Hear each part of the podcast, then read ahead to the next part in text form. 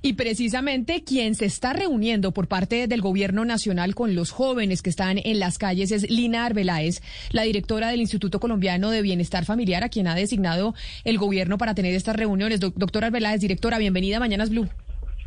Camila, buenos días a ti, a todos los oyentes de Blue Radio y a toda la mesa de trabajo. La tenía precisamente en la línea para que escuchara al eh, señor Casas sobre esta encuesta mundial de valores, para entender un poco lo que están sintiendo y pensando los jóvenes en las calles en estos momentos.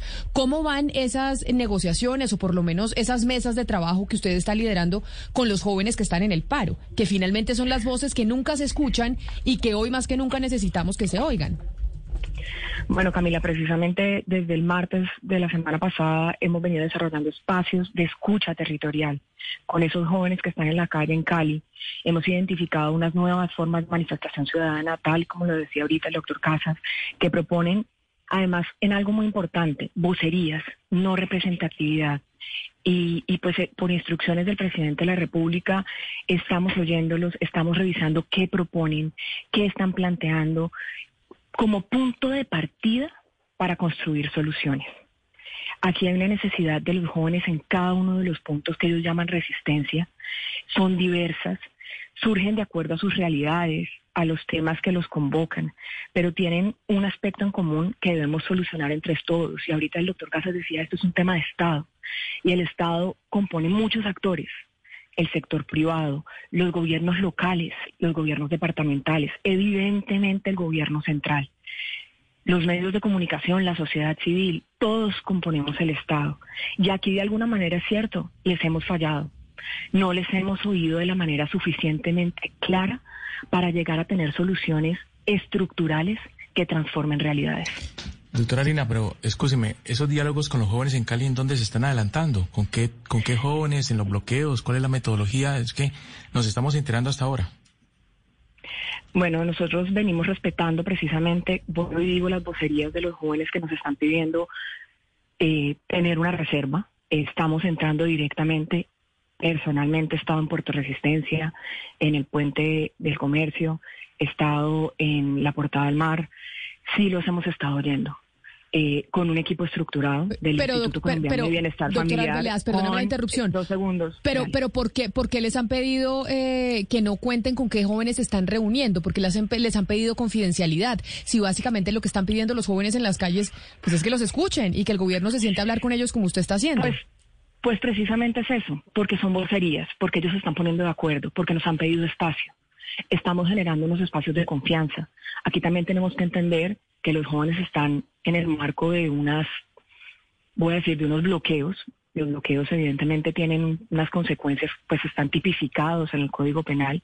Ellos han dicho, mire, quienes estamos en las líneas de resistencia, queremos que haya una garantía para que no se nos eh, judicialice, eso no depende de nosotros, estamos construyendo los medios, pero la instrucción del señor presidente es clara, abrir mesas de diálogo en todo el país, y no solo por la coyuntura, sino mesas constantes y permanentes, al menos en lo que queda de nuestro gobierno para oírlos, para escucharlos. Sabemos que eso es necesario reconstruir un esquema de comunicación porque no hemos sido efectivos llegando a la juventud con las soluciones que algunas veces proponemos y proponemos con algunos jóvenes en el territorio, pero que no es suficiente.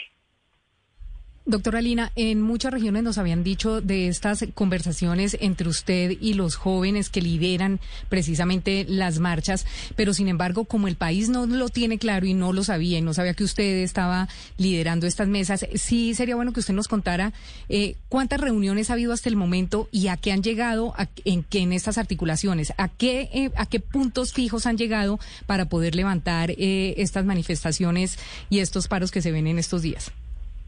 Bueno, es importante decir que ese, liderazgo es colectivo. El presidente de la República inicialmente nos delega a la doctora Susana Correa, a la doctora Ana María Plau, al doctor Wilson Ruiz, al consejero presidencial para la juventud, Juan Sebastián Arango y a mí, para llegar a Cali a abrir esos espacios de diálogo. Y hemos entrado en Cali.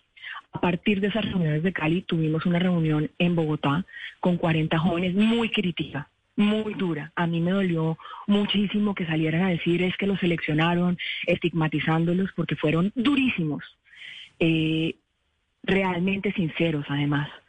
críticos con el Estado, repito, y el Estado es solamente el gobierno central, eh, pidiendo precisamente que se abrieran esas mesas en los diferentes departamentos del país y en los territorios, sobre todo en las zonas urbanas principalmente, donde hay una juventud que está en las calles y que quiere ser oída.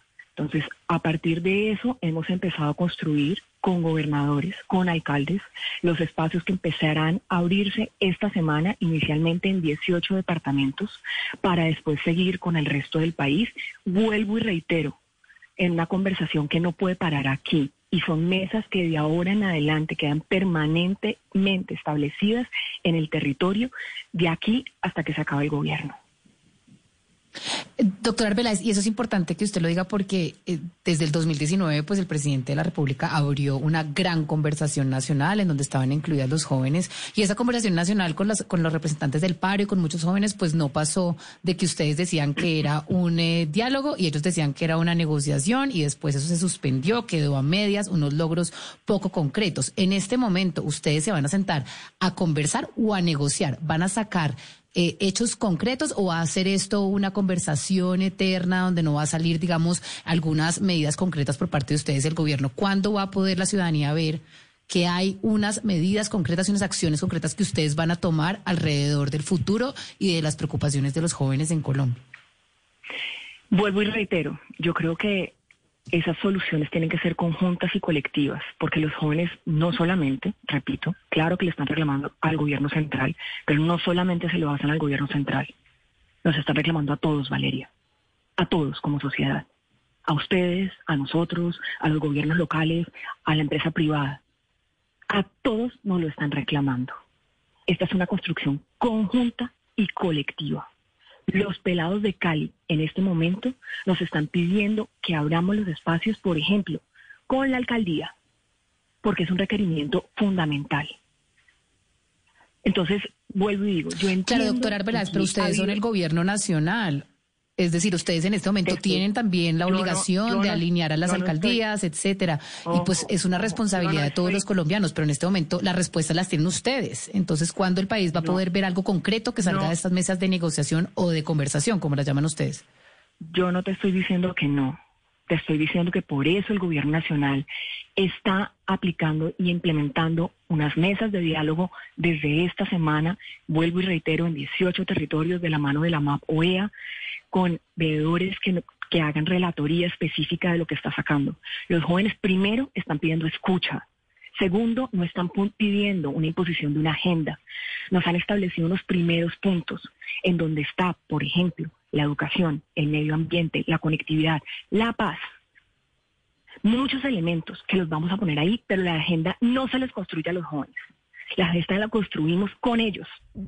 Y esa norte lo vamos a construir con ellos. Doctor Arbeláez, y en esa construcción que están haciendo ustedes con los jóvenes, en esas mesas eh, de diálogo, de negociación, como las quieran titular, ¿cuándo se piensa, es decir, Obviamente es muy complejo llegar a conclusiones pronto, pero lo cierto es que el Comité del Paro ayer anunció nuevamente que seguían en paro, que a pesar de la reunión que tuvieran eh, hoy al mediodía con eh, el presidente en la Casa de Nariño, el paro sigue y hay una convocatoria para el 12 de mayo de una movilización masiva nuevamente. Entonces lo que busca también la población es que estas negociaciones pues lleguen a buen puerto y que se vea materializado en que las calles terminan siendo desbloqueadas, de que se puede volver un poco a la normalidad y la ciudadanía a sus labores comunes y corrientes. ¿Cuándo estipulan ustedes que esto va a terminar siendo exitoso para que la gente lo pueda palpar en las calles? Mire, nosotros son dos conversaciones, la del Comité del Paro que en este momento se está dando y nosotros estamos, vuelvo y repito, en las calles, en los diferentes puntos que, que, son más de 24 puntos en Cali, por ejemplo, eh, dialogando con ellos y aquí lo que se busca es un desbloqueo pronto y lo más eficaz y lo más rápido posible, porque no solo, y lo, le hemos dicho a los pelados claramente, por ejemplo, en el bloqueo de Puerto Resistencia, como ellos lo han denominado, eh, tenemos un inconveniente. En este momento el ICDF no va a poder entrar con la entrega a 7.000 canastas nutricionales de niños y niñas que están entre las comunas afectadas por, esa, por ese bloqueo de ese punto. La planta nuestra bienestarina está en Cartago. No estamos pudiendo sacar la bienestarina.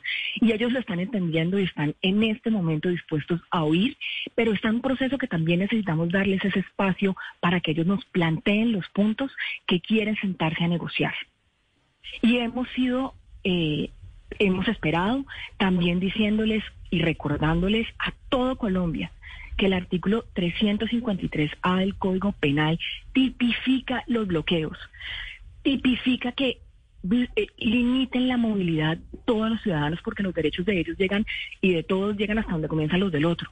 Pero aquí también es un llamado a, decir que estamos entendiendo quienes están protestando de manera legítima, de manera pacífica, y un llamado a no estigmatizar a esos jóvenes que están protestando de manera pacífica, el presidente lo ha dicho, a los jóvenes que están pacíficamente hablando, bienvenidos. Pero también hay que entender las estructuras de estos bloqueos. Entonces hay una primera línea donde están unas eh, barricadas, por así decirlo, en donde desafortunadamente lo que hemos visto es la utilización de habitantes de calle jóvenes, sí.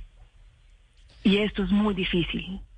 Segunda línea, unos jóvenes que tienen unas ideologías, unos nuevos liderazgos que queremos resaltar, que no representan ni un lado ni el otro, que son autónomos, que son autosuficientes, que tienen criterios y que sí, tienen necesidades claras.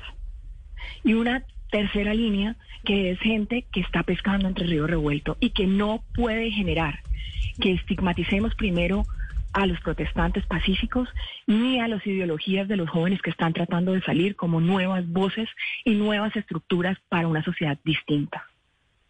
Pues es la directora del Instituto Colombiano de Bienestar Familiar, Lina Arbeláez, quien está de vocera del gobierno en estas eh, negociaciones o por lo menos mesas de diálogo con los jóvenes del país. Doctora Arbeláez, mil gracias por atendernos y mucha suerte. Muchísimas gracias.